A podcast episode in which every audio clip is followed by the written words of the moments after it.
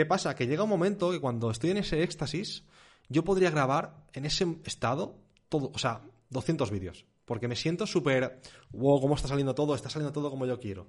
Pero cuando paro y digo, vale, ya he terminado, el hecho, o sea, el tiempo es como, vale, pues ahora puedo estar una semana sin hacer nada. Eso era mi planteamiento hasta ahora, ¿no? Y esa semana se convierte en dos. Venga, hay que hacer algo. esas dos semanas se convierten en un mes. me tengo que poner. Y me da miedo, eh, te confieso que me da miedo el hecho, imagínate de conseguir conseguir vivir de esto en temas de YouTube directamente y hacer lo que me gusta 100%, me da miedo que esto me siga pasando. El hecho de no poder sacar o no poder rendir como yo espero. Me da muchísimo miedo. Me voy al supermercado y no es porque necesite comida, aunque tengo que cenar pronto, sino porque no he llegado a los 10.000 pasos de hoy y tampoco he ido al gimnasio y digo, venga, si me esfuerzo a moverme un poquito porque llevo como yo que sé, hora y media hablando con José Pascual, que es el invitado de hoy, y claro, no he movido el culo de, él, de la cama mientras hablaba con él. Y la verdad es que me ha mantenido un poco expectante, ¿no? Porque la conversación al principio ha tomado un rumbo que, que no me esperaba, y no lo digo como si fuera algo, malo, ni mucho menos. Al fin y al cabo, no me preparo las charlas con los invitados porque quiero precisamente que tomen este rumbo inesperado algunas veces, ¿no? Y nunca se sabe por dónde van a salir. En cambio, si te lo preparas, pues es lo que tiene, que ya sabes lo, lo que viene. Entonces, bueno, he decidido moverme un poquito y pensar, a veces lo hago, a veces pienso, aunque no lo penséis, un poco en cómo ha ido la, conversación con José, porque la verdad es que me ha encantado. Y bueno, creo que todas las conversaciones con los invitados los he sabido elegir bien. No sé el rumbo que va a tomar cada una de estas, de estas conversaciones que van a venir con los nuevos invitados y todo lo demás, pero aquí estamos. Veréis que hablamos al principio, como digo, de algo inesperado como es un poco el drama en las redes sociales de, de, youtubers y gente que realmente son influencers con millones de seguidores y audiencia y cómo José se ha visto involucrado en uno de estos dramas y cómo ha sabido apartarse un poco de esto. Después ya sí que entramos en un poco lo que pensaba yo que terminaríamos hablando, que José Pascual me parece una persona súper interesante en cuanto bueno, en general como de la vida, ¿no? Pero tiene hay un toque de, de, los negocios online y del análisis que le mete a las cosas, que al fin y al cabo por esto termina creando contenidos de estos temas que me parecen muy interesantes. Así que hemos hablado de los proyectos que vienen ahora ah, en su vida, de estos dramas y muchas cosas más que creo que os van a gustar tanto como a mí. Así que os doy la bienvenida a este podcast para mentes curiosas desde Estonia con Pau Ninja.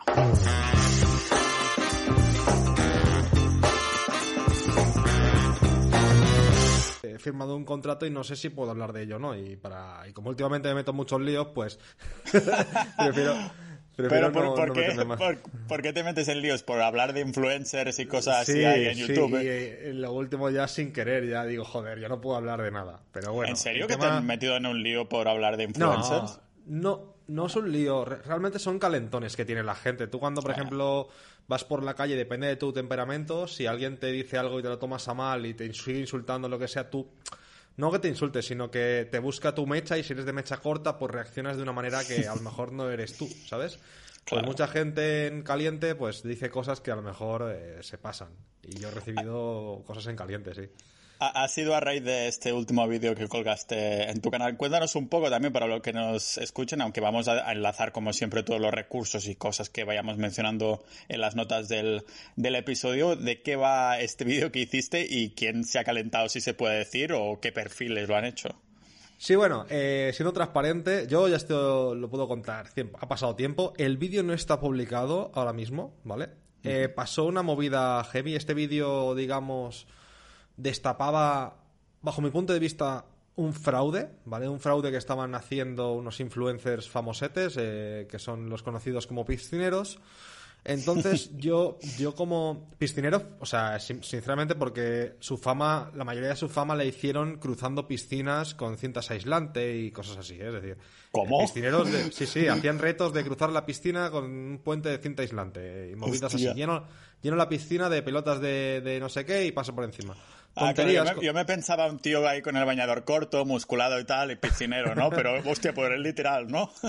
sí, no, no, gente, gente que es youtuber y creadora de contenido y que son, no, digo que esté mal, simplemente se le, se le tagueó a esta gente como piscineros porque crecieron mucho gracias al contenido veraniego que hacían en las piscinas, ¿vale?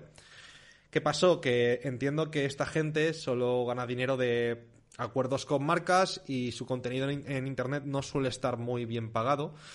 Pero bueno, dejando esto de lado, yo estaba en Instagram un día tan tranquilo, me llega un mensaje privado y me dicen, oye José, mira estos chicos que están haciendo. Y yo, bueno, otros más. Hay mucha gente que está vendiendo o publicitando artículos que son dropshipping. Digo, bueno, voy a entrar, que este me suena.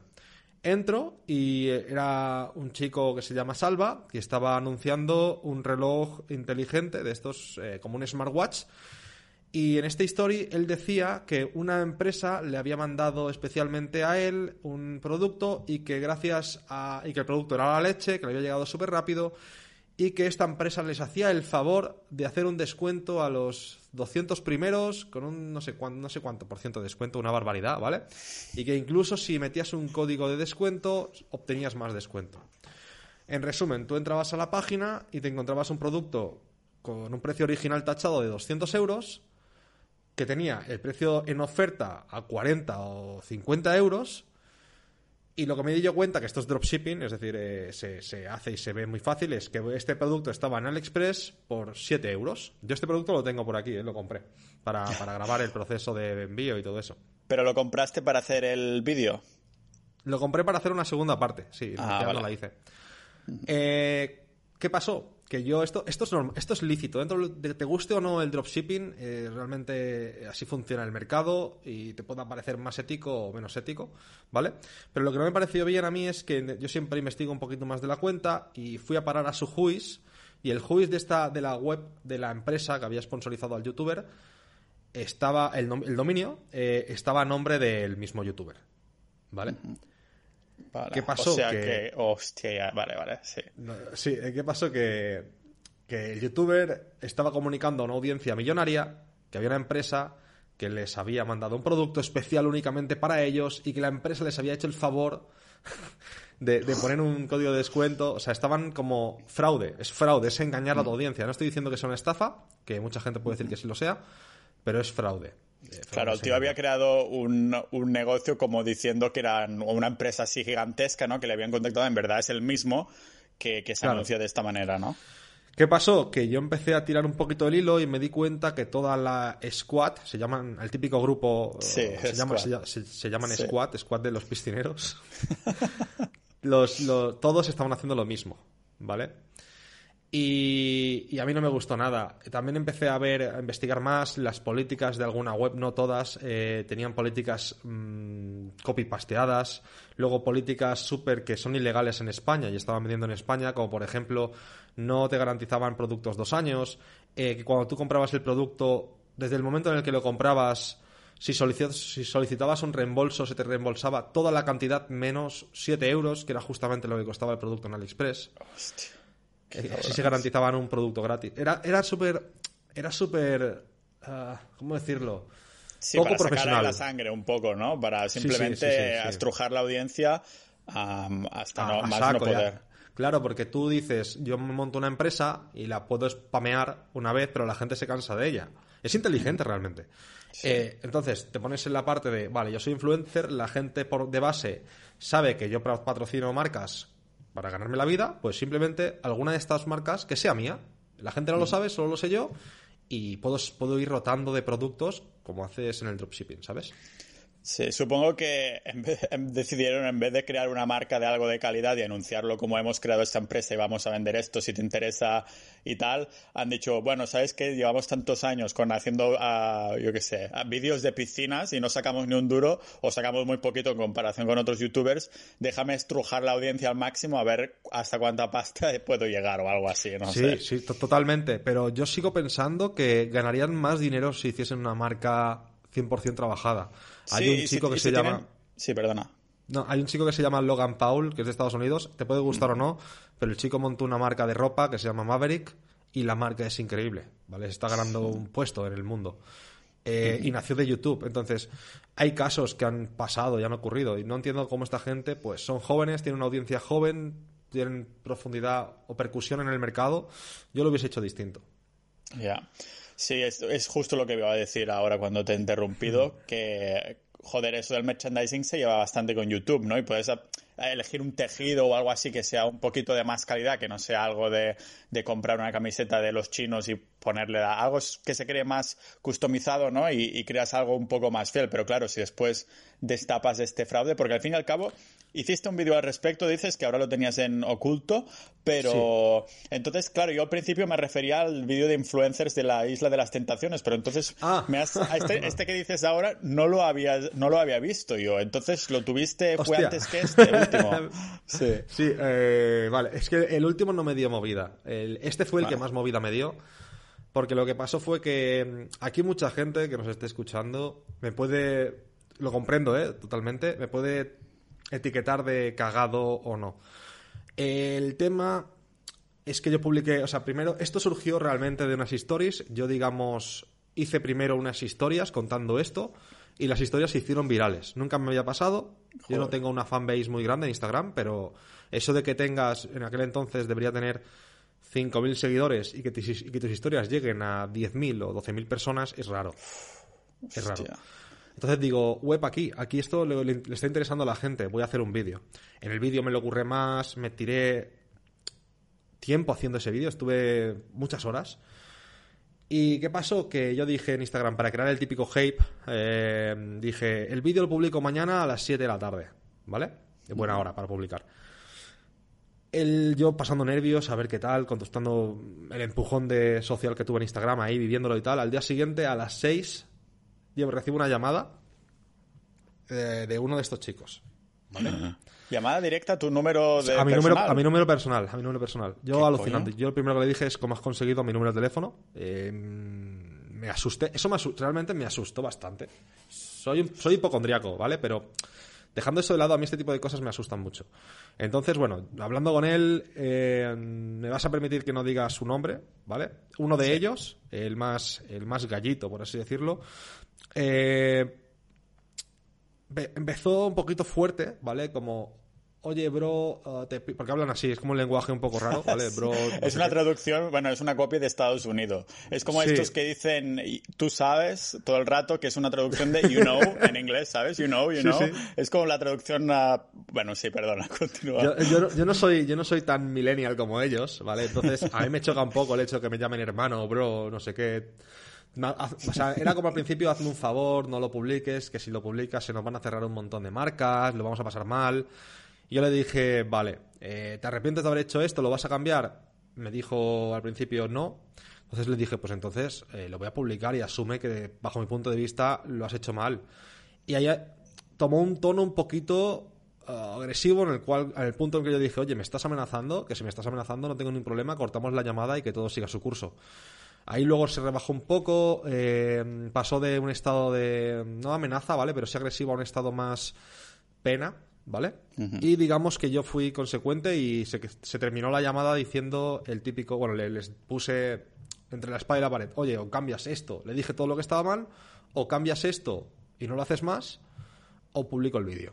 Te doy un día. Entonces yo ese día no saqué el vídeo y al día siguiente entró tranquilamente a cotillar todo lo que han hecho y lo único que habían hecho era cambiar el nombre del dominio. O sea, el juiz, el nom- ¿sabes? Lo único que habían cambiado era, en vez de aparecer el nombre del youtuber en el juiz del dominio, habían puesto otra persona. Eh, curiosamente era su socio. ¿Qué pasaba? Ahora, si entrabas en la web, no podías achacar que ese dominio era del youtuber. Claro. ¿Vale? hostia, ¿Qué pasa? Yo cambia. tenía, yo, yo Sí. tenía pruebas de todo esto. Eh, bueno, eh, lo que hago yo es, vale, no habéis cambiado nada, encima me tomo esto como que os estáis intentando reír un poco de la, de la situación y digo, lo publico. Lo publico y el vídeo es el vídeo más viral en horas, o sea, que he tenido, o sea, no sé si estuvo un total, un total, ¿eh? porque lo quité y lo puse un par de veces, eh, un total de 8 o 10 horas publicado, tocando creo que son 20.000, 30.000 vis- 30.000 visitas, creo que estarían 28.000 por ahí, ¿vale? Yo nunca he tenido esas, esas estadísticas. Se viralizó, eh, llegó mucha gente y yo pues lo publiqué unas horas y, y claro, esto es, no es broma, me llama mi madre, esto es verdad, puede parecer que es un niño de mamá, pero me llama mi madre y me dice, José, he visto esto, mi madre ve todos mis vídeos y mi madre obviamente es la persona que yo más eh, quiero y, sigo, ¿no? Me dice, creo que te estás metiendo en un problema porque estás jugando con el dinero de los demás, estas acciones pueden repercutir en, en la economía de otra gente y yo por mucho que le dijese que yo no estaba haciendo nada mal, que eran ellos, le pegó un ataque de pánico.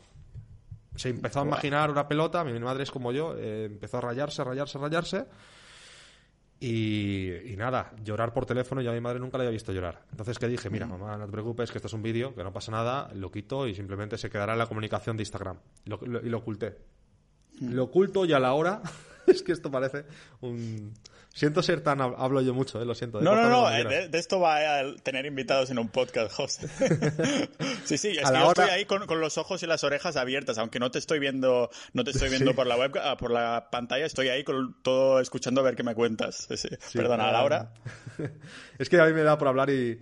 Bueno, a la hora y media me llama eh, mi hermano, mi hermano pequeño, que es una persona que bastante real, por así decirlo, eh, digamos, su opinión en mí es, la respeto mucho, y me dice, José, he hablado con, con madre, eh, no le hagas caso, no puedes, no puedes hacer que lo que, que su condición afecte la comunicación que quieres hacer. Y en parte dije, hostia, es que tienes razón. Yo realmente lo que no quiero es que ella sufra, pero no puedo dejar que otras personas eh, sufran. O sea, sufran el engaño. Y digo, bueno, lo publico. Nada, lo publico y estuvo el resto de horas publicado hasta que recibo una tercera llamada, ¿vale? Y es la última. Esta llamada es de otro youtuber, de esa squad, ¿vale? Y aquí he de decir que este chico sí que me trató muy... Me trató...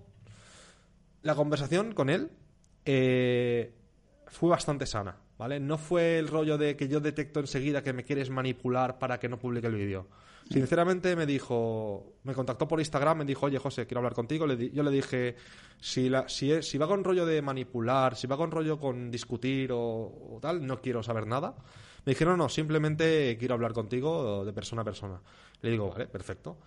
Me llama, eh, hablamos una hora y media, eh, este chico me dice que está en una situación no tan viral ahora mismo en YouTube, que lo estaban pasando no tan bien, que se le estaban que, que el vídeo había llegado a su representante, eh, que muchas marcas, eh, que esto podía afectar a muchas marcas. Digamos que me, estaba diciendo lo mismo que el otro, pero yo sentía que era más personal. Y en parte llegué a pensar que los estaba llegando, que los estaba llevando a la hoguera y los les estaba pregando, mentira, los estaba llevando al centro de la plaza y les estaba prendiendo fuego por un error que habían cometido, Entonces dije, quizá es humano darles otra vez la oportunidad de que mm, lo solucionen. El chico me, me, afirmó que habían firmado un contrato, que las marcas estaban súper cabreadas y que habían firmado un contrato para no poder hacer más esto. Y dije, bueno, si habéis firmado un contrato y esto es cierto, y yo he visto una foto porque le pedí documentación, eh, digo, bueno, eh, voy a quitar el vídeo.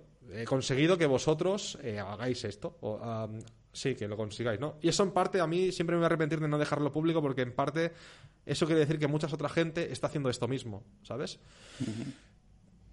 Fue un error, pero te juro que lo sentí tanto. El chico estaba devastado. Eh, yo me puse enfermo. Me puse enfermo esos dos días porque estaba súper nervioso. Se estaba viralizando mucho. Aparecía en Foro Coches, aparecía en Meneame.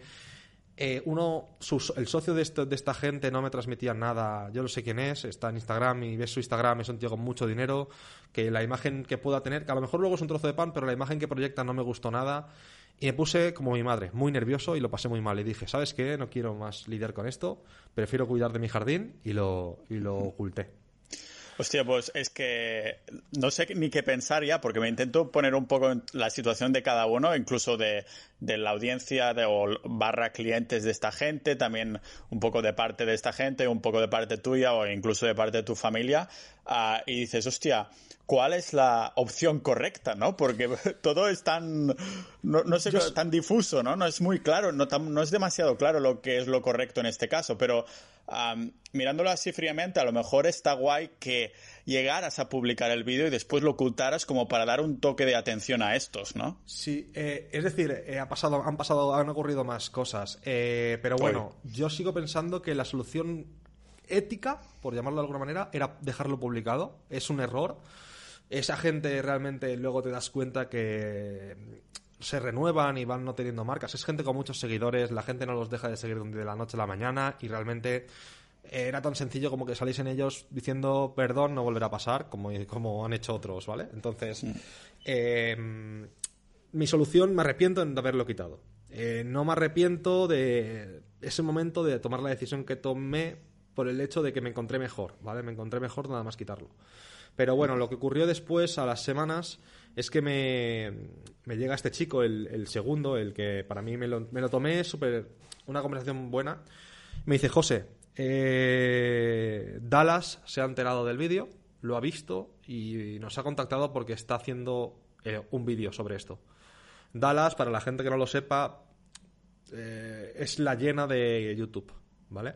Es la llena. Es una persona que vive de polémicas, vive de denuncias y vive de, de salseos heavies. Pues eh, yo al enterarme le mando un mensaje a Dallas diciéndole, oye Dallas, si vas a usar contenido mío o, algo mío, eh, te pido por favor que me lo consultes y agradecería que no me mezclases en, mezclases en esto porque lo estaba pasando un poco mal, ¿no? La conversación con Dallas es de las peores conversaciones que he tenido en Instagram, en plan de que el chico es súper agresivo, es muy agresivo, le da igual, le da igual cómo le quieras plantear las cosas él tiene una opinión, se aferra a esa y se aferra a esa opinión y, da igual el resto. Entonces al final eh, publicó, yo me pedía, lo que él quería era que yo le pasase todo el material para él hacer un vídeo. Yo obviamente no quería, no quería pasarle nada, no quería pasarle nada porque era material que yo me había currado y que quería decidir yo qué hacer con ese material. Lo, había ocultado, pero no sabía si lo iba a seguir publicando, o en el futuro lo iba a publicar o no. Entonces, eh, el chico se, se mosqueó ¿vale? Se mosqueó y es más, hizo un vídeo de 50 minutos. El vídeo es un tochazo de vídeo. Eh, metiéndoles mucha... Sí. perdona.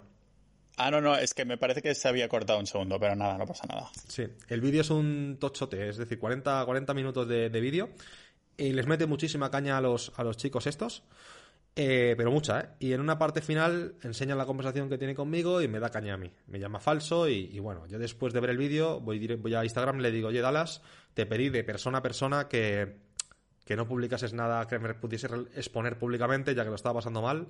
Gracias por hacerme, por no hacer, o sea, gracias por publicarlo, ¿no? Como irónicamente. Sí, irónicamente, sí. Su respuesta fue, te jodes por falso. o sea, nada más. Y, y yo me quedé un poco, ¿qué cojones, tío? ¿Cómo puedes tratar así a la gente?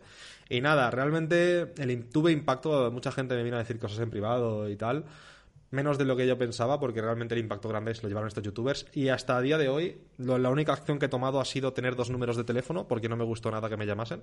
Entonces eso, yo tengo.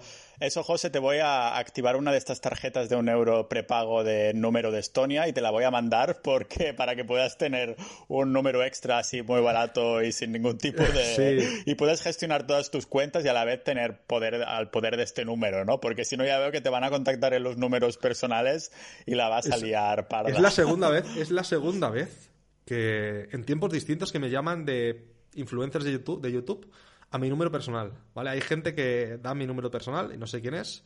Puedo tener alguna idea, pero bueno, no lo, no lo he verificado. Pero bueno, me hice un número nuevo. Tengo dos números. El personal se ha pasado a, ser el, de negocios o el de YouTube. Y el otro es el, el mío propio. Y nada, esto ha sido la etapa mía con, las polémicas de YouTube. Vaya tochote, vaya, madre mía. Me gusta no, no, ¿eh? tranquilo. Yo, todo lo que sea escucharte, José, porque al fin y al cabo yo digo, vamos a hacer una llamadita con José a ver qué sale, ¿no? Digo, seguro que nos vas a contar cosas y demás, ¿no? Y, pero nunca pensaba que empezaríamos hablando por esto, ¿no? Porque, claro, yo te preguntaba por el vídeo de la Isla de las Tentaciones y eso se ha convertido, el tema al final ha sido mucho más salseante de, porque yo te iba a preguntar un poco de, cómo, el, cómo había surgido la idea, ¿no? Tampoco. Y, claro, tiene, tiene gracia. Oye, el tema del número de teléfono, eso sí que es un poquito jodido, ¿no? Mientras tengas uno ya de reserva. ¿Sabes qué pasa? Que a mí no me gusta hablar por Instagram y puede que muchas veces haya dado Muchas veces no, pero a gente que yo considero de confianza le doy mi número de teléfono para hablar por WhatsApp y, todo esto. Y a lo mejor le he dado el número de teléfono a una persona que yo pensaba que era de confianza y realmente no lo era. No sé si me explico. Entonces. Sí, hay que, ahora que estás empezando a entrar en esta ola, hay que ir con cuidado, ¿no? Pero eso, antes te quería preguntar sobre esto, pero antes también decir que esto también dice mucho de ti, ¿no? Porque hay un montón de, youtubers o, o incluso gente que quiere ser youtuber o que son, yo qué sé, vamos a llamarlos pseudo-influencers. Así me considero. No, no, porque imagínate, si creas este vídeo con esta repercusión y estas cosas, yo no creo que se te debería poner el pseudo delante. Al fin y al cabo, ah, con los números también que has compartido y que tienes ahí en estas redes, pues se nota, ¿no? Pero lo que iba a decir es que Ah, pues hay personas que darían lo que fuera para entrar en, dentro del salseo y que youtubers grandes hablarán de ellos, porque entonces cualquier tipo de publicidad es buena, ¿no? Para, para, la mayoría de la gente, pero que dice mucho de ti el hecho de, de que hayas dicho, no, no, ah, esta es mi ética y aunque me cueste ansiedad, ah, pues estoy aquí, esta es mi ética y no voy a bajarme del burro porque creo que esto es lo correcto. Así que ah, si tengo efectos de podcast de, aplausos, los voy a poner por ahí ahora mientras. Gracias, gracias, gracias.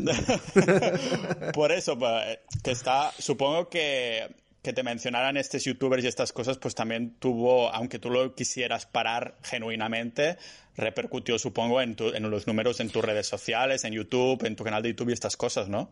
La, movida, el, salseo, sí. Eh, la mención de, Dallas hacia mi persona, no tanto. Fue más mensajes privados y todo eso, ¿vale? Pero sí, ese, ese movimiento eh, me, dio, me dio seguidores. Es cierto que mirándolo en, perspectiva, y mis, mis mejores amigos eh, me, echaron del grupo de WhatsApp porque no entendían, luego me metieron otra vez, pero eh, no entendían por qué lo había quitado y no entendían por qué rechazaba un posible crecimiento de dispararme socialmente. Mm. Y, yo no lo veía así. Yo creo que es cierto que toda publicidad es buena, pero hay, en YouTube especialmente, y así como está funcionando últimamente el algoritmo, hay que cuidar muchísimo tu audiencia. Es muy importante que la audiencia que tengas vea la mayoría de tus vídeos, entre en tus vídeos nada más les salgan en, la home y, todo esto. Entonces, a mí realmente no me interesaba meter 10.000, 20.000 personas, nuevos suscriptores en mi canal que no consuman lo que yo hago o no les guste, que simplemente esperen contenido salseante. porque no quería ir por ahí. Claro. Eh, entonces, he preferido sacrificar eso e ir haciendo mis cosas. Es cierto, voy lento, voy haciendo vídeos cada X tiempo, pero bueno, va bien, va bien. ¿Esto cuánto sucedió? Porque hace que cuestión de meses, semanas. Eh, ha sido pandemia, sí, ahora ya dos meses. Época pandemia, vale. Época pandemia, sí. Vale, tema en rollo verano, terminando el verano y cosas así a lo mejor, ¿no? Sí, fue, no recuerdo muy bien la fecha, pero fue pandemia porque fue la fiebre de, dropshipping, ¿sabes? Entonces. Ah, eh, ah o sea que hubo una fiebre de dropshipping en eh, época pandemia. O sea, sé que yo teniendo algunos negocios online y estas cosas, y tú también, pues todos hemos notado como un incremento, ¿no? En, ingresos en comparación con otros meses o otros años que, no hay estas cosas, ¿no? Que a lo mejor se notan, yo que en Black Friday, Navidad, pero se ha multiplicado, ¿no? Por, sí. En, en dropshipping, yo no, ¿vale? Porque yo he tomado una posición un poquito distinta, pero ha habido muchísima gente que ha estado vendiendo cintas elásticas, ha estado vendiendo todo lo de deporte que la gente quería cuando entramos en pandemia y literalmente se han forrado, pero se han forrado hasta el punto en el que Warehouse de China no sabían dónde sacar ya material para traer a, para vender, ¿sabes? Es decir, se quedaron sin stock en China. Eh, literalmente han hecho numerazos. Eh, como si fuese vivir un Black Friday de constante durante dos meses.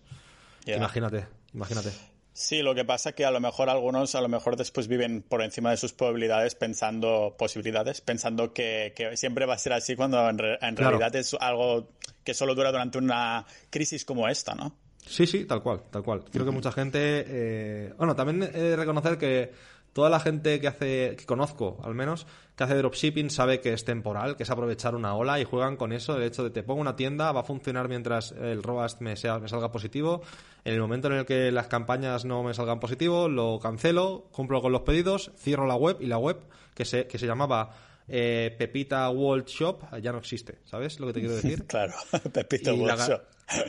Y la garantía, pues si estás vendiendo en España, pues te la, te la pasas por, por el forro. Es decir, eso es lo que no me parece tan bien, que hay un montón de leyes que en parte pueden estar mal, eh, ya los habíamos hablado en otra ocasión, el tema de cómo nos dan de caña los autónomos en España y todo esto, pero hay otras que son garantías, ¿no? Entonces, eh, si tú vendes algo en Internet, tienes que asumir una garantía hacia el comprador, tienes que conocer tu producto. Lo que no puede ser es que me estés vendiendo algo que ni tú sabes cómo es ni cómo me va a llegar. Eso me parece un insulto hacia la persona que lo está comprando.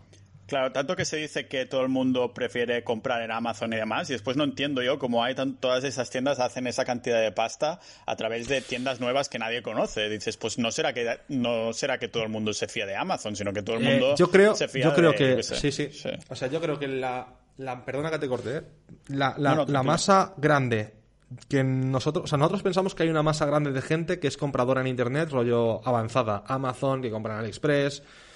Pero si te lo pones en perspectiva y calculas el número de, de personas que hay en el mundo y con acceso a internet y tal, es ridícula. O sea, es ridícula. Eh, hay gente que sigue cayendo en el scam del príncipe nigeriano. Eh, hay gente que ve un producto y se cree que simplemente por el simple hecho de comprarlo por internet ya es bueno.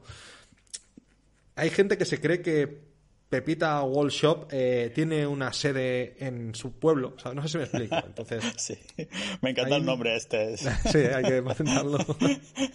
sí, lo patenta.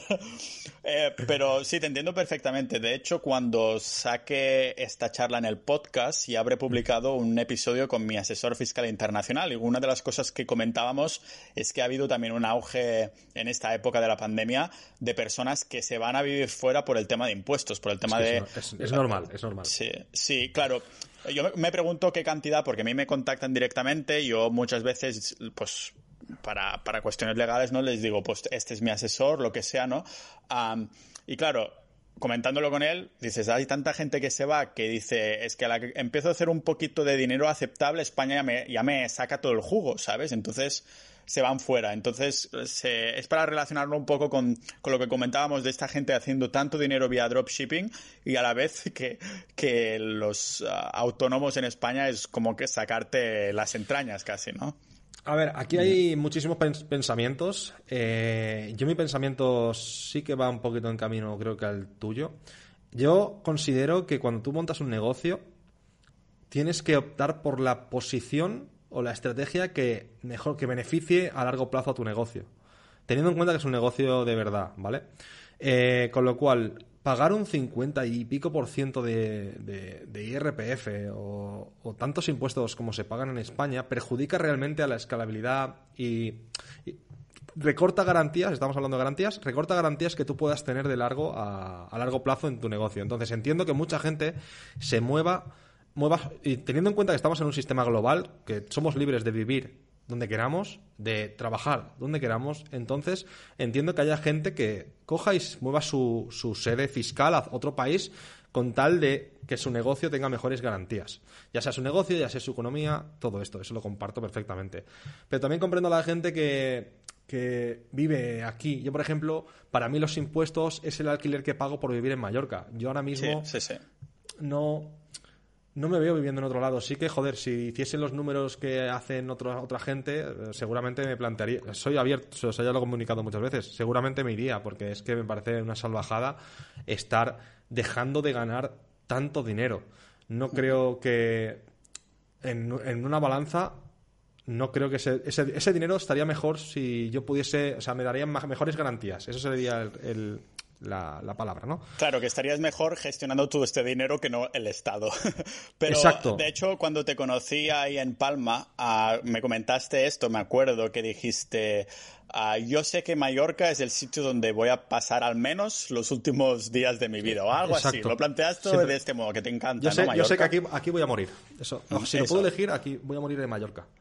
Eh, mm, yo no soy patriótico, no sé si dice así, pero yo no siento España, en plan, wow, soy español y a España.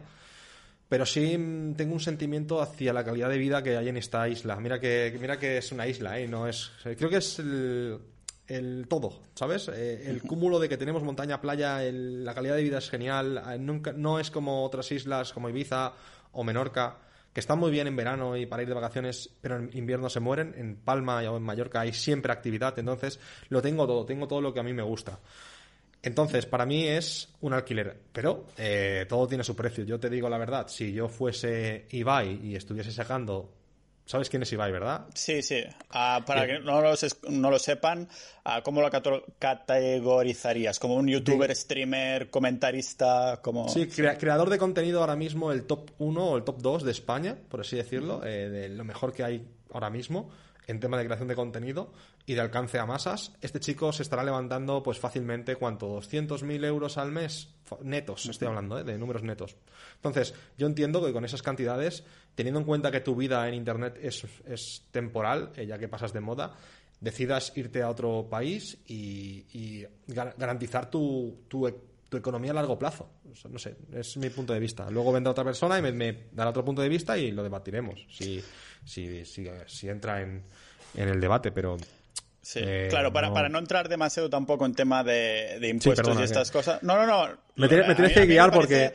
No, a mí me parece genial, uh, solo que quiero preguntarte cosas y no quiero que se nos vaya el tiempo. Ya, me tienes, que, me tienes que cortar porque yo hablo mucho, Pau, de verdad. y yo contigo me siento muy cómodo y empiezo a darle la lengua, eh, lo siento, ¿eh? De verdad. No, tranquilo, me alegro, me alegro. O sea, no, lo que iba a decir es que, bueno, que el tema de, de los impuestos, que yo siempre soy partidario de a ver, para empezar legalmente, si tú vives en España, tienes que pagar en España y punto. Eso es así, ¿no?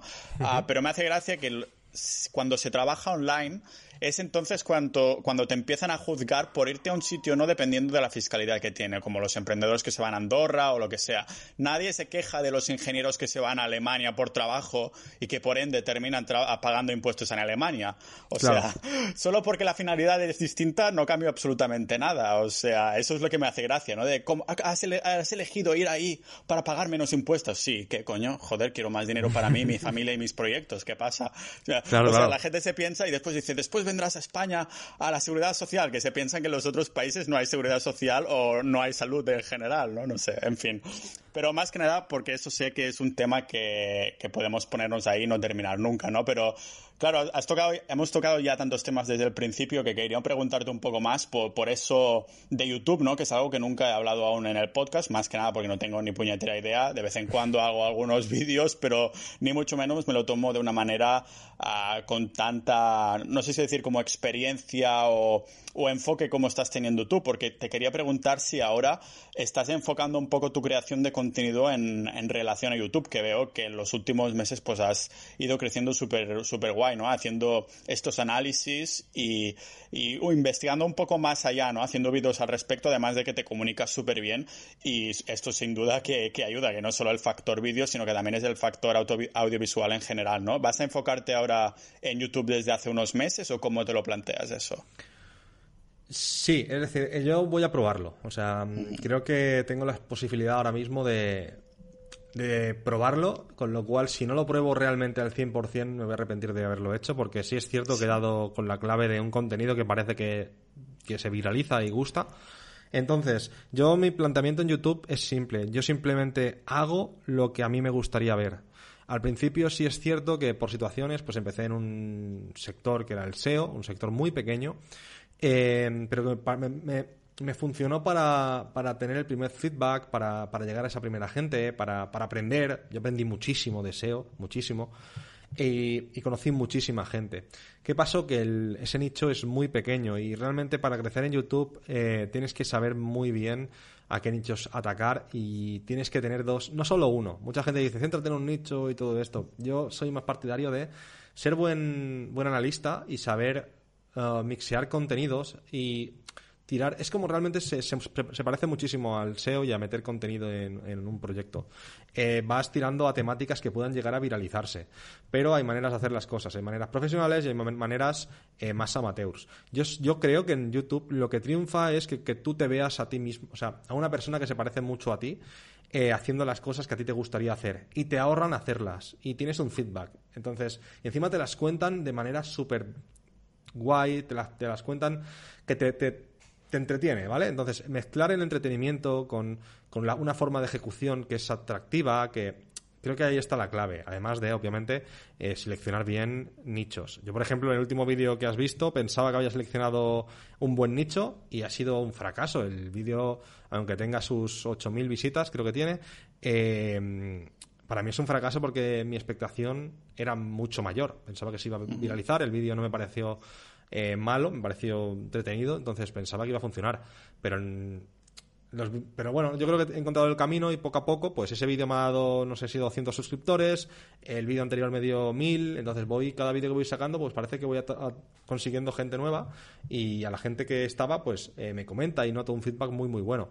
Entonces yo me dejo guiar un poquito por lo que me, que me dice la comunidad, pero sin perder un- la autenticidad, ¿no? El- lo que me caracteriza a mí como, como persona, que creo que eso nadie lo tiene que perder. Estamos Claro, para ver personas. Sí, sí. Claro, su- supongo que te estás fijando en esta gráfica de suscriptores y visitas como global yendo para arriba independientemente del número que sea, que lógicamente no te vas a desmotivar si no hay un millón ahí, pero que Ah. si va tirando para arriba y se van suscribiendo la gente es buena señal, ¿no?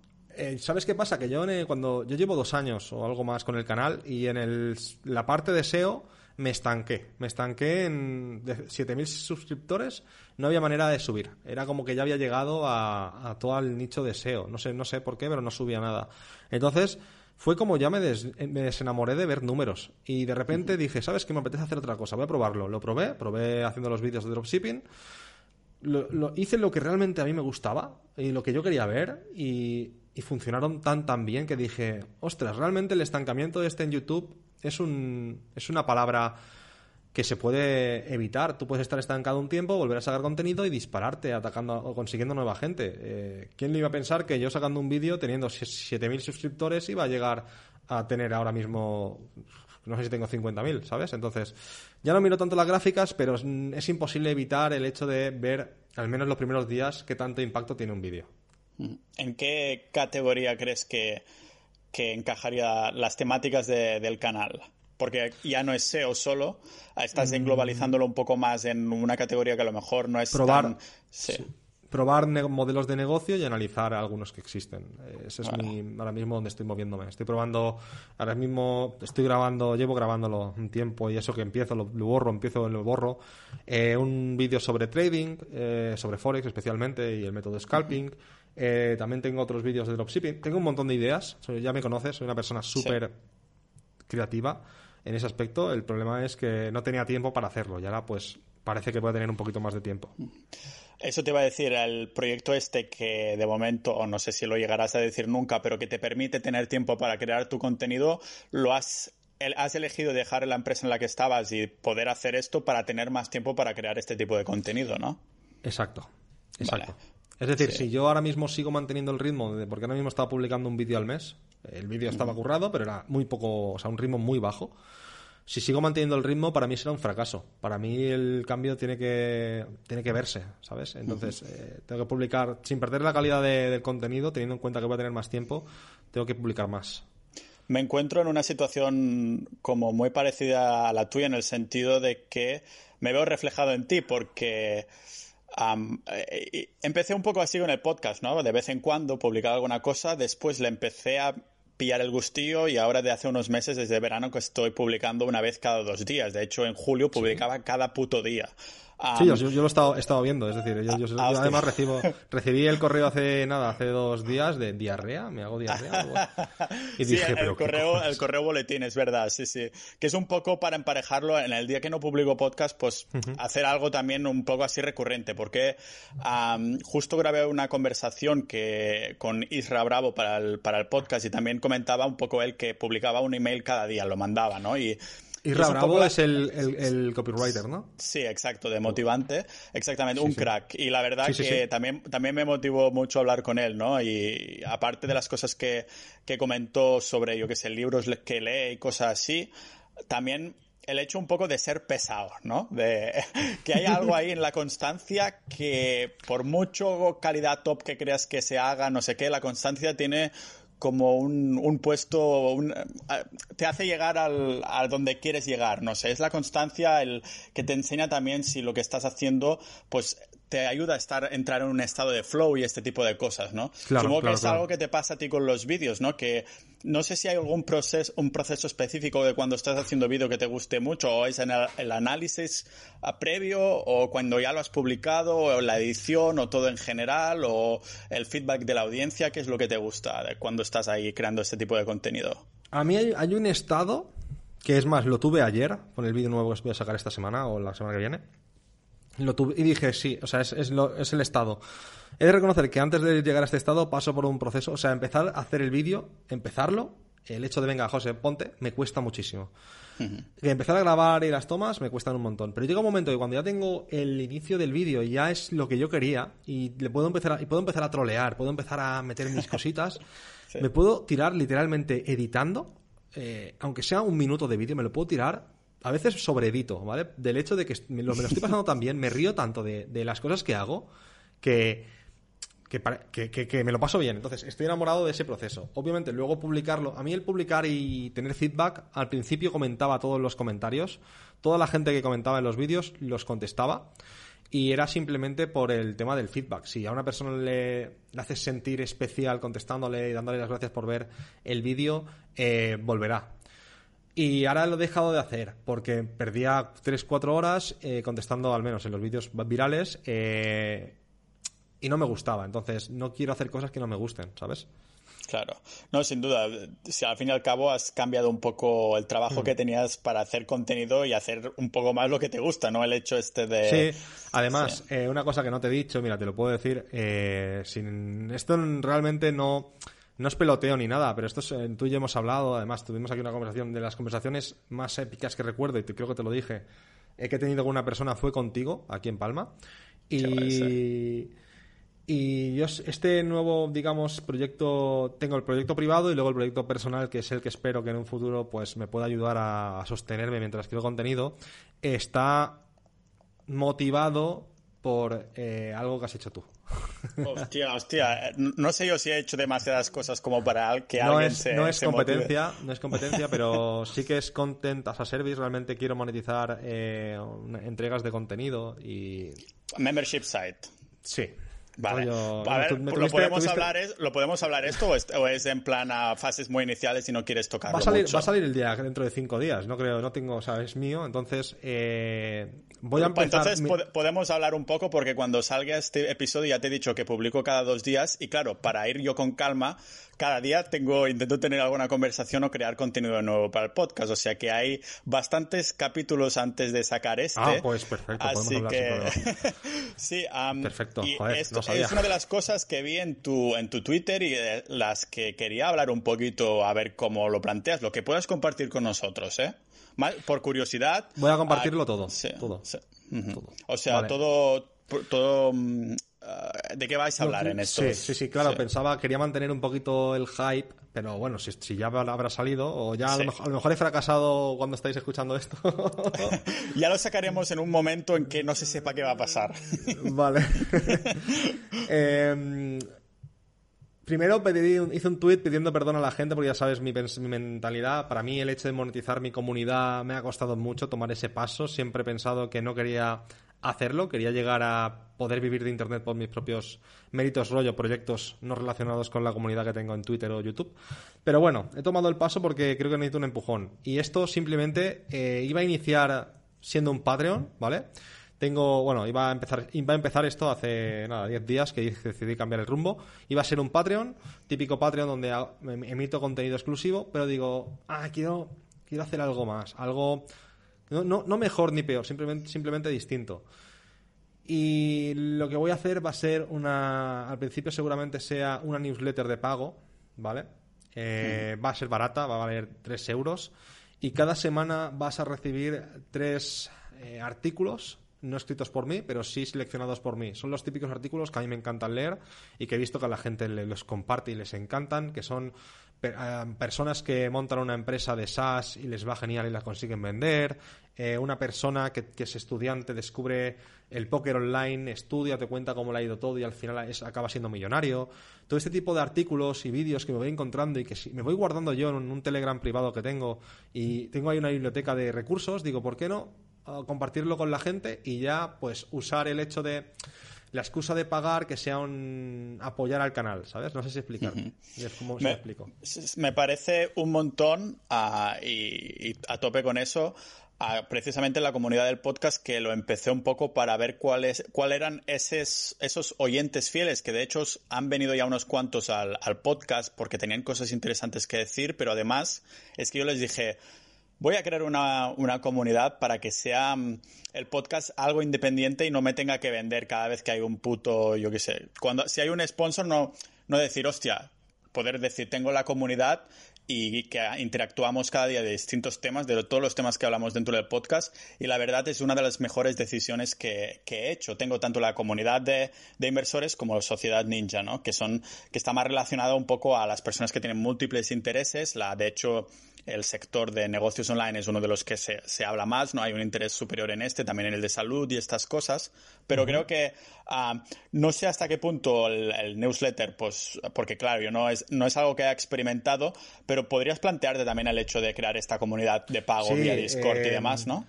Claro, mi idea es, el, o sea, el producto en sí, para mí, me gusta mucho el producto de recibir semanalmente 5 o 7 noticias, siempre entre 5 y 7.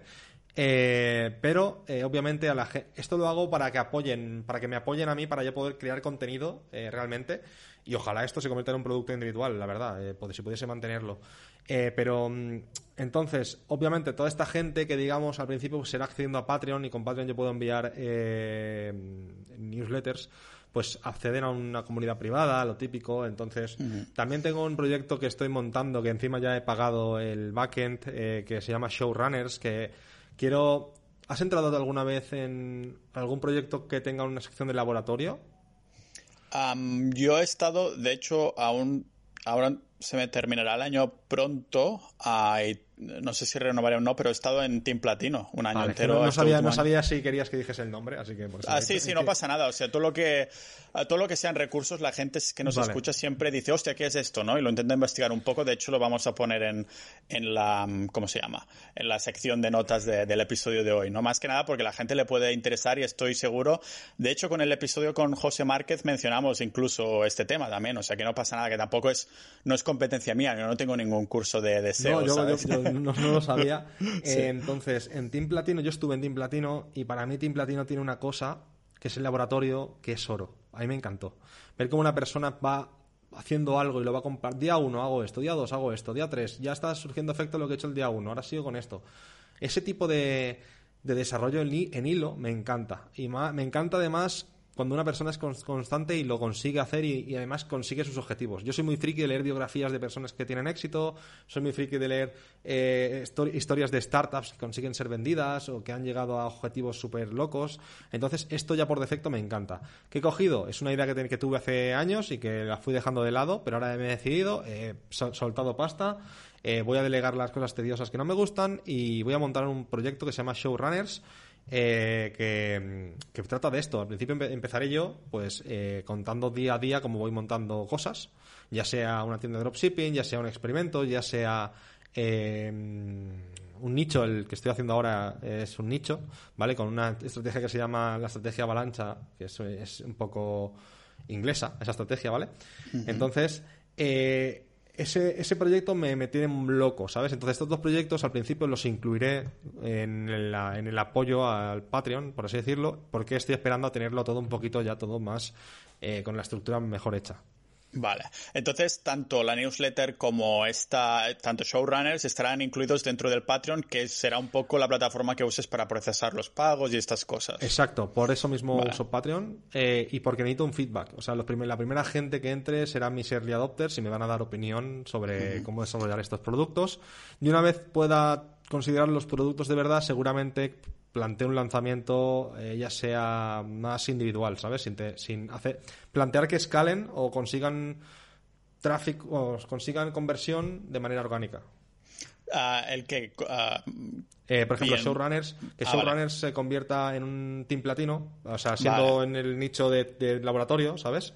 Y que la gente pueda encontrar opiniones de Showrunners, pueda entonces yo como, como, usuario, digamos que me registro a Showrunners y entonces explico el proceso de, laboratorio de algo específico, cómo funciona. Si quieres, sí. O sea, si quieres, puedes plantearte como en Udemy crear un curso o un, un, lab y ganar dinero contando tu experiencia. Una vez hayas llegado a un mínimo de, de vídeos, puedes publicar o consumir o consumir otra gente o vídeos. Inicialmente pues habrá módulos míos y después puedo ir, aceptando gente porque al principio lo quiero controlar mucho. Lo típico que cuando construyes algo lo quieres controlar mucho pero eh, pagar al principio pues pagar a gente porque te haga los módulos. Obviamente mucha gente no quiere sacrificar un nicho suyo o alguna idea. Lo entiendo perfectamente pero hay mucha gente que le encanta ver esto y hay mucha gente que le encanta contarlo. Entonces voy a esa gente Claro, puede ser una forma de monetización, ¿no? Y depende de cómo de exitoso sea este lab, entonces ganan o menos dinero, que ya se vería, depende de cómo funciona la monetización, pero me parece un proyecto cojonudo, sí. Sí, yo sí, yo además, para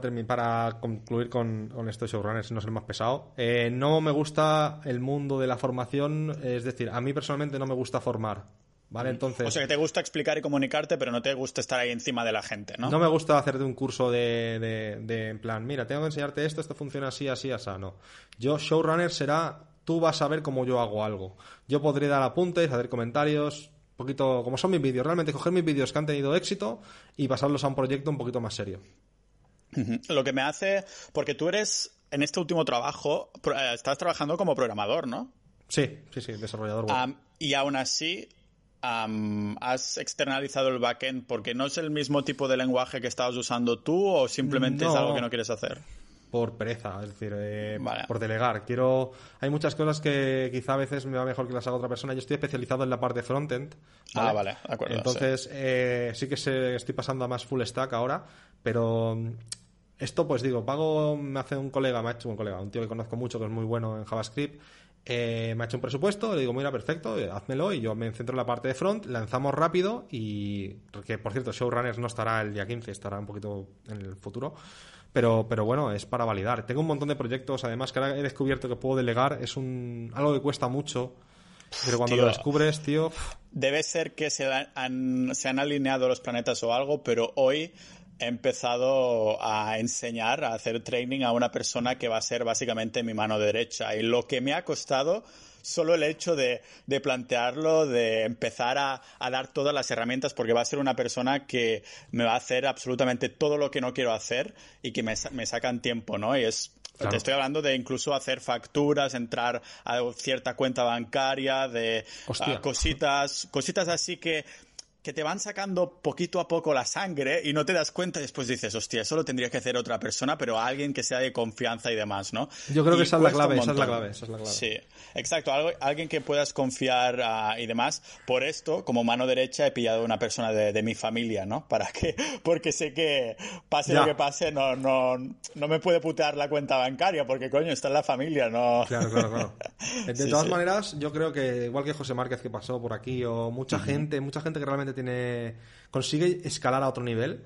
Creo que en esa escalada eh, conseguir delegar y todo lo que puedas. Es decir, es cierto que eh, yo personalmente me gusta a veces tener mucho el control de mis cosas, pero conseguir delegar cosas como tú dices, que te roban tiempo, que otra persona incluso lo puede llegar a hacer mejor, eh, es clave. Y yo ahora mismo pues, lo estoy probando, estoy viendo qué tal, no estoy delegando a nivel a nivel mm, de facturación, que sí. Simplemente, ¿esto me da pereza? Házmelo. Y bueno, ahora he delegado bastante el contenido. Entonces, eh, que, por cierto, eh, reventé la comunidad de SEO, se cabreó con una última cosa que hice. ¿Tú lo viste? ¿Llegaste a verlo? Ah, no, es que ¿sabes qué pasa? Una de las cosas que hago es no seguir a nadie, pero por ejemplo, tu perfil entro de vez en cuando. Soy gente que os conozco y que me interesa lo que publicáis. Ah, y ah, eso lo hago de forma activa para saber que estoy entrando a ver perfiles o lo que publican de forma activa, porque si sigo a gente me aparece ahí en el feed empiezo a entrar y digo, mierda, que me he pasado aquí en Twitter una hora y es una de las formas, una de las cosas que hago para no, para no entrar en este... Sí, sí, el no seguir a nadie me, me funciona porque sé que cuando estoy entrando a alguien es una, un rato que me estoy tomando ah, como para descansar mentalmente y a ver ahí qué hay en Twitter, ¿no? Ah, ¿Qué pasó en, SEO entonces? Hice un vídeo donde mm, tiene bastantes visitas, además. Eh, contaba en la época de pandemia cómo conseguir eh, tus primeros de 0 a 200 euros. Eh, que no es venderte ninguna moto, es simplemente el mundo de los servicios, ¿vale? Y conté un poquito cómo funcionaba el mundo de la redacción y cómo yo me había creado un perfil anónimo que se llamaba, si no voy mal, Emilio Sánchez. Me quedó un nombre. buen nombre neutro, ¿eh? Me puse el típico generador de nombres y entre Emilio Sánchez, redactor web, ¿sabes? Y hice una estrategia para contactar a mucha gente en SEO. ¿Qué pasó? Que a mí me funcionó, ¿vale? A mí, pues al ser el primero me funcionó. Esta estrategia se basaba en hacer un, un tweet original mencionando a gente y mendigando la difusión a gente, ¿vale? vale. ¿Qué, ¿Qué pasó? Que a mí me funcionó, ¿vale? Eh, como a mí me funcionó, yo no caí en que en Internet, al menos en nuestro sector, hay mucho, mucha persona que no, no se para analizar el por qué o voy a hacerlo distinto, sino simplemente te calca lo que has hecho y lo ejecuta. Pues durante la, parte viral del vídeo, durante unas semanas, en Twitter cada día aparecían 5 o 10 personas con los mensajes iguales, incluso otros Emilio Sánchez, eh, mencionando a la misma gente y a los típicos famosos del SEO, pues ya acabaron diciendo qué coño es esto, qué está pasando, no sé qué, no sé cuántos, y tuve que ir pues excusándome un poquito, ¿sabes? Hostia. O sea, al final pues me odiaron un poco. Pero bueno, eso es un experimento. Claro, a no ver, que tampoco la culpa no sé si decir que es, no creo que sea tuya tampoco, es de la gente que lo hace exactamente igual y no es consciente de lo que está provocando, ¿no? Exacto, yo, yo simplemente dije, mira, los servicios, es que es así, si quieres dinero a corto plazo lo- y tienes que aprender un, algo que puedas hacer a los demás, un servicio, y que te paguen por ello. Entonces, la redacción SEO es, hay gente que le gusta mucho cuidar el copy, pero hay mucha gente que para nichos y para probar eh, lanzamientos de nichos y tal, necesitan redactores que les hagan contenido a expuertas, más a expuertas que de calidad. Entonces, hay mucha gente que busca redactores. Pues yo planteé esa situación y dije, vale, pero no tenéis que ir como burros eh, haciendo todos lo mismo. Y esto lo digo en el vídeo, no tenéis que hacer todo lo mismo. ¿Qué pasó? Que hicieron lo mismo. Y dije, me cago en la leche. Porque seguro lo- lo- cuando lo dices, seguramente es cuando es más hacia el final. Y, y claro, Ya. la gente dice, hostia, lo voy a hacer ya, y no termina de ver el vídeo, ¿no? Eh, sí, bueno, mis vídeos por suerte tienen bastante, llega, creo que tienen un 80% de retención, que es una... Joder, tío, es una burrada, ¿no? Para ser YouTube. Creo, creo que sí, creo que sí, no lo sé. Sí, está súper creo bien. que tengo unos datos en YouTube inu- inusuales. Tengo una suerte. Supongo que Eh, por esto otro de los motivos para centrarte en esto, ¿no? Sí, pero por ejemplo, el que el que más, eh, ¿cómo decirlo? El que más orgulloso estoy y que más restriego a la gente, porque a mí me encanta, es que yo seguramente. El pelazo, el pelazo, es el Eh, pelazo. sí, sí, sí. Aunque últimamente. Eh, No pasa nada que no, no te quedarás como yo con ese pelazo. Qué mal repartido está el mundo. perdona, perdona, que te he cortado. Sí, no, no. Em, sí, ¿Qué ah, que restriegas ahora a la había, había perdido, el- había perdido el hilo. Em, es el. Debo ser de los canales que, que más dinero gana en ratio mil visitas de España. Siendo mi canal. Siendo mi canal. Sí, sí, siendo mi canal pequeño, que es pequeño. eh, teniendo en cuenta las visitas que he tenido, que ya he superado en, en total, creo que las dos, el 2 millones de visitas o algo así, que ya, es- ya tienes visitas, Joder. que no es que tienes 100 visitas y de ahí saca los números, sino que tienes data. Eh, yo cada mil visitas, en los últimos seis meses me salía un RPM de 12. O 12, ¿Qué es esto 14. del RPM para lo que no, los que no lo sepan? Si no voy mal, es el- lo que recibes por cada mil visitas. Me pagan por cada mil visitas 12 euros. Juá. Joder, tío. los, los últimos seis meses, ¿vale? Eso es lo bueno que tiene hablar de, de negocios, analizar proyectos de estos que den pasta, ¿no? Sí, claro, claro, exacto. y, eh, aprovecharse de que la gente está vendiendo cursos. Y yo aprovecho las épocas ahora mismo, el siguiente vídeo que voy a sacar es de dropshipping. ¿Por qué? Porque estamos en noviembre. Y en noviembre es la época en la cual Hostia. todo el mundo saca cursos de dropshipping y todo el mundo saca cursos. Black ¿Cuál es mi Friday, se vienen las Exacto. Black Friday, Navidades y todo eso. ¿Cuál es mi estrategia? Pues beber de, ese- de esos meses. Sí, sí, um, y a tope con ello. ¿Vas a um, establecerte una especie de calendario ah, Editorial de de publicación, sí, de publicación como más a menudo o algo así ahora que quieres dedicarte más tiempo a ello? No, porque creo que eso me va a forzar a tomar malas decisiones. No sabría, no lo, no lo sé. Te he dicho Vale. que no porque es lo primero que me, me ha venido, pero sí que es cierto que necesito, necesito forzarme un poco porque me cuesta empezar, pero cuando empiezo, tengo como, este año no sé cuántos he sacado de vídeos, habré sacado, voy a decirte un número, 10 vídeos, no creo, creo que menos, pero bueno, y tengo empezados 20 o 24, para que veas. Vale, Entonces los empiezo, hasta que llego a- al estado este que te he dicho antes de éxtasis a la hora de editar, que son los únicos que publico, eh, hay- pasa mucho filtraje, entonces tengo que grabar mucho, muchas ideas, también invierto dinero, no es lo típico de Claro. hacer cosas así. Porque sí, Pero, pero antes de llegar a este estado de éxtasis, como ya sabes un poco cuál es tu proceso, ¿no? Cuando, ¿Qué es lo que te cuesta y qué es lo que te ha gustado entrar ahí? Te quería preguntar si ah, tienes pensado como hacer algo para que pasar esta primera fase inicial que te cuesta más sea un poco más hacia abajo. Porque, por ejemplo, a mí me encanta escribir, pero me encanta escribir cuando ya me he puesto a ello, ¿no? Es- uno de los lo motivos, sí, pasa uno de lo los, por eso decía que me veía reflejado en ti, ¿no? Porque digo, joder, si me esfuerzo a mandar un, un email cada dos días, pues ya estoy escribiendo esta mierda, ¿no? Que son emails súper cortos, pero después, hoy, por ejemplo, lo he mandado el segundo y digo, hostia, estoy un poco ya en flow ahí, ¿no? Y tenía un guion para el podcast sobre longevidad a medias, ¿sabes? Y ya me queda nada para terminarlo. Y ha sido gracias a esta chispa inicial que genera un poco el fuego, ¿no? Ah, la, chispa es lo que cuesta más, después del fuego ya, ya fluye, ¿no? Me pasa exactamente lo mismo. Es decir, yo cuando estoy grabando, o sea, llega un momento que cuando estoy grabando y yo, yo no grabo todo y luego edito, ¿eh? Esto no, sé si cómo lo hará la gente. Yo lo que hago es grabo, edito, grabo, edito. Es decir, voy a fases. Grabo la, entrada, la edito, veo cómo queda. Ahora digo, vale, quedaría bien esto. La grabo y voy a, pasos. Aunque luego todo parece muy fluido y tal y queda bien. Pero bueno, ¿qué pasa? Que llega un momento que cuando estoy en ese éxtasis, yo podría grabar en ese estado todo, o sea, 200 vídeos. Porque me siento súper, wow, cómo está saliendo todo, está saliendo todo como yo quiero. Pero cuando paro y digo, vale, ya he terminado, el hecho, o sea, el tiempo es como, vale, pues ahora puedo estar una semana sin hacer nada. Eso era mi planteamiento hasta ahora, ¿no? Y esa semana se convierte en dos. Venga, hay que hacer algo. esas dos semanas se convierten en un mes. me tengo que poner. Ese, ese, mes se convierte en un mes y medio. Joder, José, ya estás otra vez mm, haciendo algo mal, no sé qué, estás tomando, dejándolo mucho de lado, y como que me esfuerzo a subir vídeos.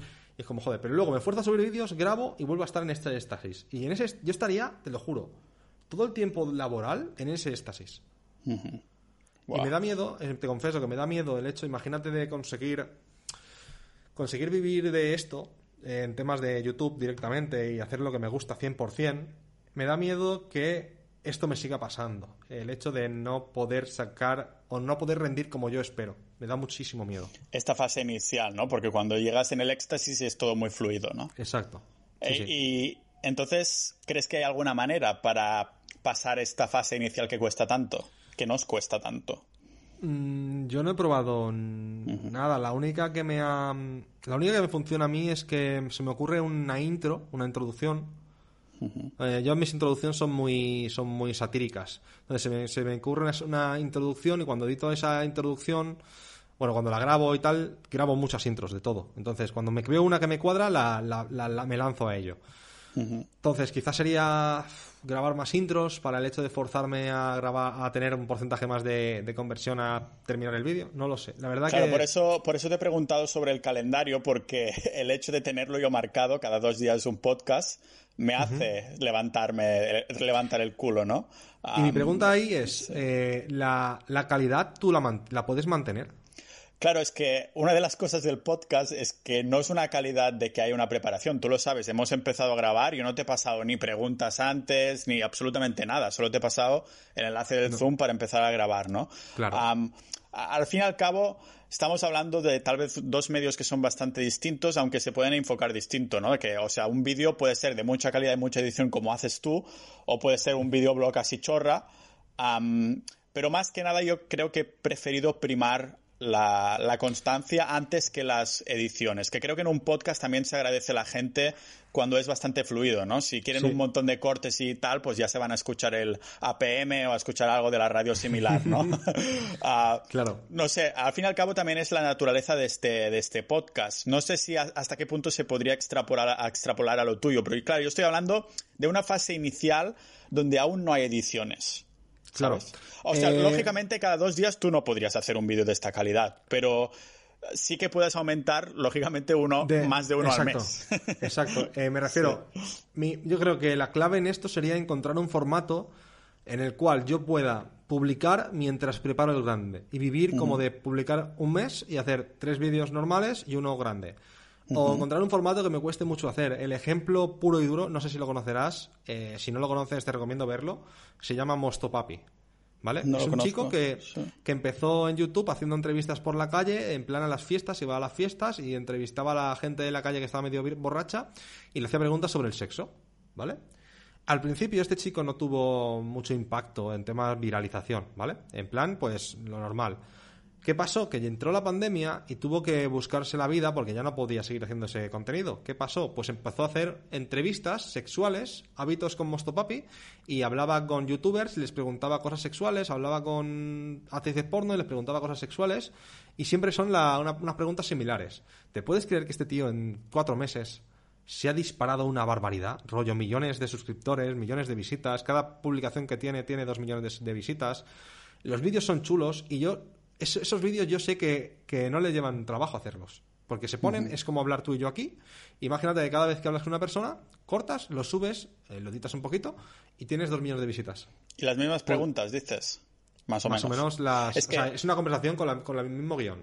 Vale, es que me recuerda un montón a un podcast que yo escuchaba hace cinco años que sigue ahí ah, al pie de la letra y creo que el tío está facturando como 400.000 euros dólares al mes, que es Wow. un, un tipo que se llama mm, John no sé qué, que es- tiene un podcast que se llama Entrepreneur on Fire, o sea, emprendedor como, arde- como así, on fire, ¿no? Estar on fire. Vale. Y el tío publica desde, ya te digo, hace cinco años que lo conozco, aunque ya no lo sigo más, a cada puto día una entrevista con un emprendedor. Cada día. A- cada día. Son entrevistas de 20 minutos más o menos, no es, no es muy largo, pero siempre las mismas preguntas. O sea, que claro, los emprendedores ya saben que les van a preguntar, así se pueden desarrollar un poco. Y el tío, cada puto día, una entrevista. Claro, a lo mejor el tío se agenda cada día grabar tres, ¿no? Y así puede ya Sí, preparar con claro. tiempo, porque al fin y al cabo son 20 minutitos. Pero flipas, ¿eh? Desde hace al menos cinco años. Y ya te digo, Wow. tiene ahí su facturación pública, que eso es muy famoso de rollo Pat Flynn y esas cosas, que de hecho Pat Flynn fue la primera persona que él entrevistó en su podcast y ha venido ahí un par de veces. Y claro, te, te das cuenta de la importancia, aunque el modelo sea como muy muy similar, las preguntas son iguales, pero las respuestas son distintas, te das cuenta un poco que el ser pesado, ¿no? Lo que decía Isra Bravo. La- la- la ah, constancia. Sí, esa constancia. Ah, no tienes que ser pesado hasta el punto de que de rabia, ¿no? Pero que hay algo ahí en el decir, hostia, venga, que me he comprometido con la audiencia que cada día o cada dos días o una vez cada cierto tiempo, no sé. Yo creo que hay algo ahí, pero seguro que hay esos casos de éxitos que rompen la regla, ¿no? De esas personas que publican cuando les da la puta gana, yo qué sé. Sí, eh, yo no sé, yo ese- esa constancia no la tengo, por desgracia. No, no, yo- a ver, yo no, yo no la tengo hasta que te fuerzas, ¿no? Imagínate que ah, por circunstancias de la vida tenemos que encontrar un trabajo normal. ¿Vale? Tenemos que buscar un trabajo, nos contratan, al día siguiente tenemos que levantarnos a las 6 de la mañana sí o sí. No hay excusa de, hostia, no tengo constancia. No, no, a ver, si no te van a echar, no sé, es como ah, implicarse hasta el punto de que es una promesa que has hecho contigo mismo. No sé si me explico. Sí, sí, sí, sí, sí, tiene que- toda la que razón. co- Vuelvo a, vuelvo a lo de antes, ¿eh? Un- los vídeos con la calidad de edición que haces tú no se pueden hacer de una forma recurrente muy constante, pero sí que hay esa constante de- de- del tiempo, ¿no? De decir, vale, una vez cada dos, dos días es imposible, pero llego bien si hago cada X tiempo y a la vez voy apareciendo a menudo en las listas ahí sin ser pesado. No sé, supongo que pueda tener sentido, ¿no, José? ¿Cómo lo ves? De encontrar ese punto... Sí, tengo no que, sé. lo que tengo que hacer más es, creo que tengo que investigar y, y probar más. Yo creo que... Que sí te funciona cierto- a ti, ¿no? Sí. Sí, por el simple hecho de que también tengo que beber mucho de mi audiencia. Yo tengo Claro. que probar, tengo que ver qué tal funciona. Mi, ojo, mi clave ahora mismo, mi foco está en encontrar un formato que pueda compaginar con los vídeos currados. Claro. Por eso hay veces que hago análisis, hay veces que hago salseos, hay veces que hago muchas movidas. Pero, pero es eso, estoy en la búsqueda de, de ese formato que puedo hacer para mi nicho, que le pueda gustar a mi comunidad y además pueda eh, atraer nueva gente y que me cueste poco comparado con lo otro, ¿no? Entonces creo que ahí está la clave. Lo que sí es Claro. cierto es que esto no, no, no lo había pensado, pero si me marco en un calendario fechas, quizá me ayuda. A lo mejor es el hecho- el rollo pirámide, ¿no? Primero está el formato, lo que dices tú, después ya te preocuparás un poco por cuál será la... cómo puedes mantenerlo, ¿no? Sin que te cueste sudor y lágrimas ah, llegar a, a cumplir estas fechas. Claro, sí, sí, Pues tendré que trabajar a ver qué tal te diré, Bueno, te, te contaré. En, en el momento de publicar esto, a ver, mm, lógicamente voy a dejar todos tus enlaces a redes sociales, proyecto, todo lo que hemos hablado aquí, a las notas del, del episodio. Y nada, quería agradecerte un montón haber venido a hablar conmigo. Creo que, bueno, hemos hablado bastante, joder. Y seguro, ah, de cara a los próximos meses, supongo que ya será de cara a 2021, me encantaría que, que volvieras a estar por aquí. Ojalá pudiera grabar una conversación contigo en persona. Esperemos que pase Sí, esto de, ojalá, esto de la sí. pandemia porque molaría un montón y nada, que un montón de gracias, José. Sí, yo, muchísimas gracias a ti. Ya sabes que contigo he tenido una unas conversaciones increíbles y siempre quieras, abierto para, para hablar de lo que quieras. Muchas Muchísimas gracias. gracias.